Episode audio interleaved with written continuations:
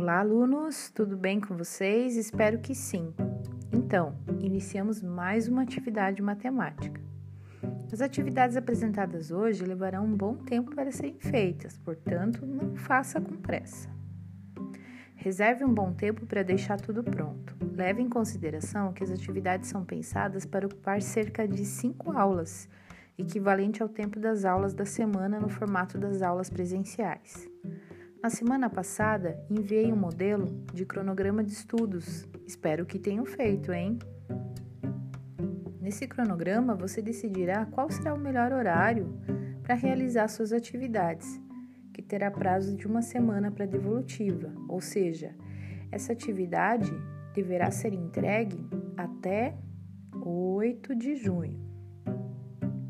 Vamos ao passo a passo? A primeira etapa é ouvir este podcast até o final. Vou pedir sua paciência, pois ficará extenso. No entanto, terá as dicas da atividade e a explicação do conteúdo. Para fazer essa atividade, você terá que pegar o seu caderno e assistir ao vídeo que deixei em anexo no Google Sala de Aula. Serão ao todo sete questões do Enem envolvendo interpretação de gráficos e tabelas. Mas calma, não se assuste com o termo Enem pois são questões fáceis de serem interpretadas, se você dedicar sua atenção e raciocínio. Todas as questões foram analisadas pela professora e tenho certeza que vai ficar super fácil depois de assistir. Como fazer essa atividade então? Só assistir ao vídeo? Não!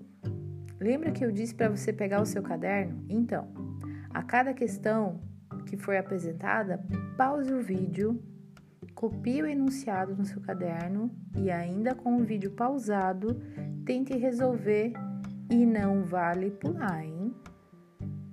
Somente depois de decidir uma alternativa, dê o play para obter a resposta da questão. Você vai ver que o que parecia difícil na verdade é muito fácil e óbvio. Repita esse processo em todas as questões. Mas atenção, eu disse atenção. Essa etapa é muito importante para o seu aprendizado. Eu não irei cobrar foto do seu caderno, mas não se auto-boicote. Depois de ver o vídeo até o final e tendo seu material de apoio no caderno, faça a sua atividade. Para isso, você precisará ter instalado no seu celular o Google Documentos e o Google Drive, mas acredito que até aqui já está tudo certo. Caso faça sua atividade no computador, fica mais fácil, pois não terá de instalar nada. A atividade consiste na produção de um cartaz virtual usando o Google Documentos. Você vai escolher um tema da sua preferência, que pode ser esporte, política, Covid-19, entre outros, e depois pesquisar na internet sobre o assunto e obter um gráfico sobre o tema escolhido.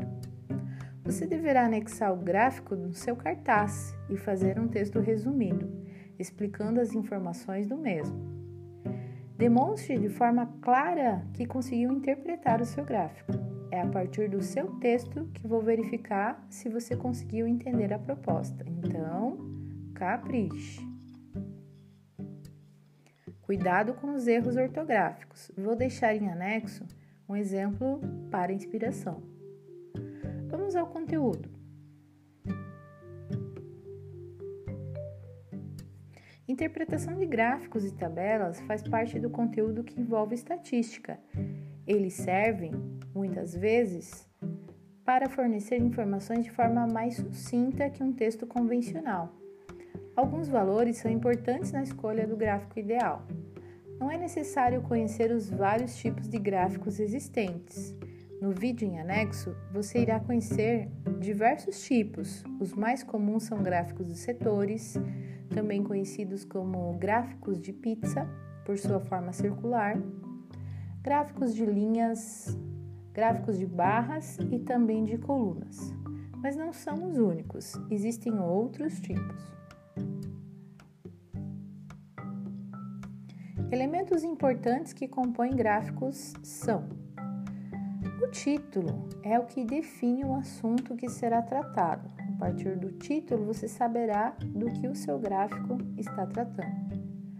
Fonte é o lugar de onde as informações foram tiradas. É o que dá credibilidade às informações do gráfico. Normalmente a fonte é de alguma instituição de pesquisa, universidade ou algo similar. Nunca a fonte pode ser do que eu acho ou do que eu penso. Valores percentuais. É comum comparativos entre valores percentuais em um gráfico. Números absolutos também aparecem, mas não com tanta frequência.